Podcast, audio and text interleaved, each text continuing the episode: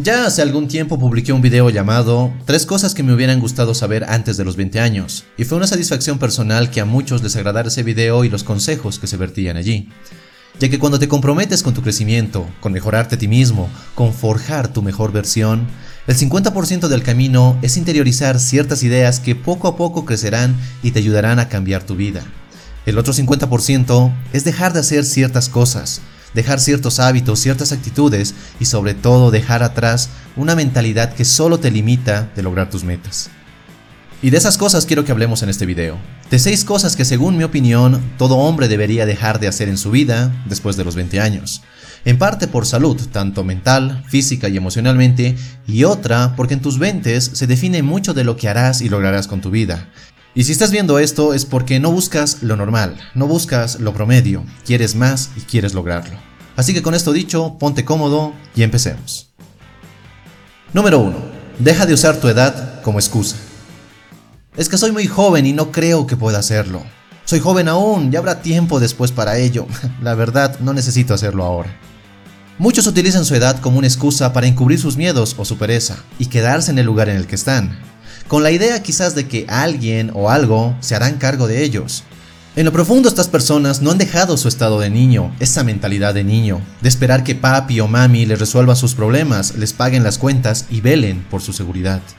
El problema es que si tú no decides crecer y dejar de ser un niño, la vida misma te empujará a hacerlo, y muchas veces de la peor forma. Tu edad no es una excusa, es más bien el momento perfecto para empezar con muchos proyectos que tienes en mente, es el momento perfecto para trabajar en tus metas, es el momento perfecto para fomentar tu crecimiento. Si quieres emprender, emprende. Si quieres viajar, viaja. Si quieres estudiar algo que nadie en tu familia ha estudiado, hazlo. Tomar esas decisiones requieren de mucha madurez. Eso de por sí deja atrás esa mentalidad de niño. Número 2. Controla tus gastos. No hay nada más triste y patético que un tipo con más de 20, 25, quizás llegando ya a los 30 y que esté quebrado. Y te lo digo yo que pasé muchos años por eso, y ni siquiera debo recordártelo, porque seguramente has pasado por esos momentos en los que no tenías ni un quinto en el bolsillo, donde debías limitarte de muchas cosas, donde no salías con amigos porque no te alcanzaba el dinero. Y si aún no has superado esta fase y tienes más de 20 años, ¿qué estás esperando? Empieza a controlar tus gastos, a dejar de derrochar tu dinero en estupideces, en salidas inútilmente caras, en tragos, en mujeres fáciles. Deja de votar aquello que seguramente te cuesta ganar. Conocer más sobre cómo administrar tu dinero, cómo generarlo y cómo conservarlo no es algo que te haría bien conocer o que sería bueno aprender, es algo que sí o sí tienes que hacer. Y si muchos muchachos utilizan la excusa de que son jóvenes y por ello deben disfrutar de su vida y de su dinero, puede ser. Pero yo considero que esta es la mejor edad en la que puedes empezar a labrar tu futuro financiero, un futuro financiero próspero. Pero la decisión es tuya. Número 3. Deja de ser desordenado. Y no me encasillo únicamente en el desorden de tu habitación o de tu escritorio, aunque esa actitud puede estar afectando enormemente tu vida. Después de todo, Jim Rohn dijo una vez, la misma disciplina que necesitas para atender tu cama todos los días es la misma disciplina que necesitas para triunfar en la vida. Pero el desorden que se manifiesta en el lugar donde vives o donde trabajas es solo la manifestación del desorden que llevas en tu vida. Quizás no tienes tus prioridades claras ni metas establecidas. Quizás en el fondo aún esperas que tu mami te limpie la habitación. Realmente espero que no sea así, porque dirigir tu vida hacia el lugar que quieres empieza con tomar responsabilidad de tu entorno. Así que, ya limpias habitación. Número 4. Deja de culpar a tus padres. Es que mi padre jamás me enseñó esto. Es que mi mamá siempre me trató así. Mis padres nunca me apoyaron para hacer esto. Ellos querían que hiciera otra cosa con mi vida y no pude negarme. Es culpa de ellos, no mía. Con el respeto que te mereces por ser mi suscriptor, si tú piensas así, déjate de pendejadas. Ya estás crecidito, ya tienes la edad para asumir tus propias decisiones, ya no eres un niño que no tiene ni somera idea de la vida. Seguir culpando a tus padres por tus carencias, por tus faltas, por tu incapacidad, por algo que no querías hacer, sigue alimentando la actitud de niño que no se responsabiliza por nada, que intenta culpar a otros por su desdicha. Sí, puede que tus padres en su momento te hayan obligado a estudiar algo que no querías, a trabajar en algo que no te gustaba, ser alguien que no eras. Pero eso ya pasó.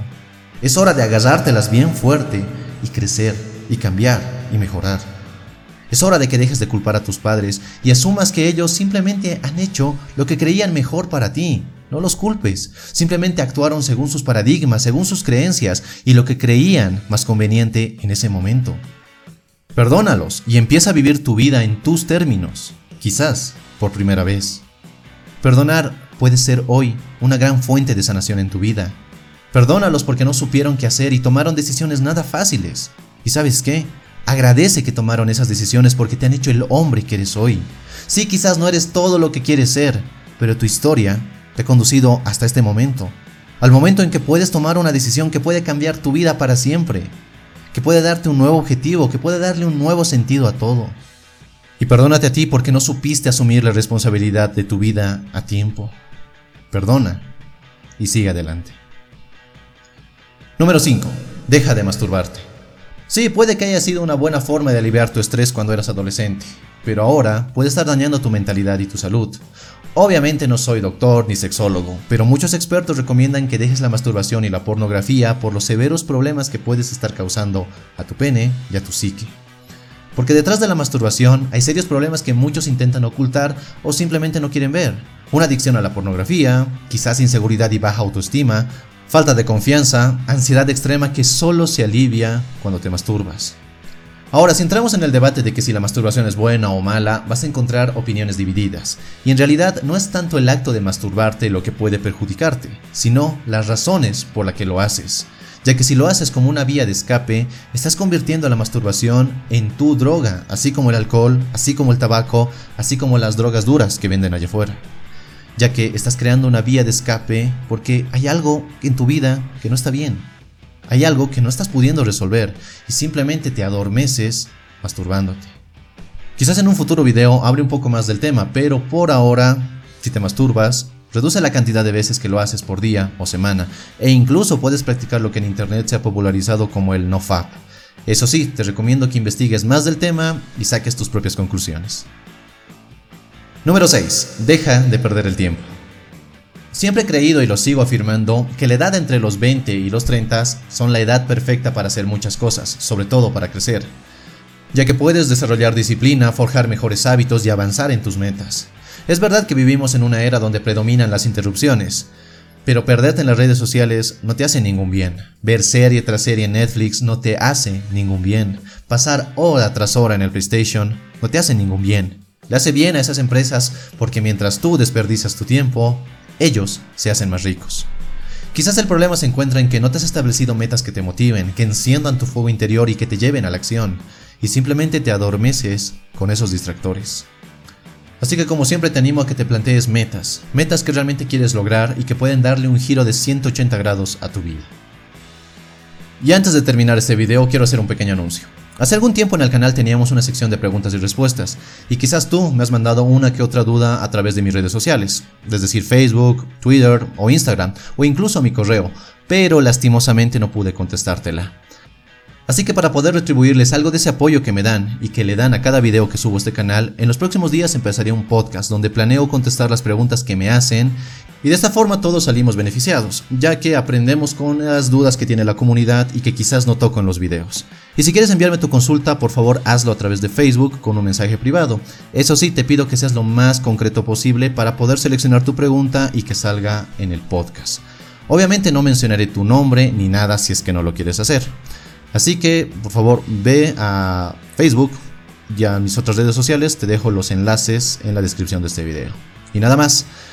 Te mando un fuerte abrazo, espero saber de ti, soy Dante y recuerda, busca conectar y no impresionar. Hasta la próxima.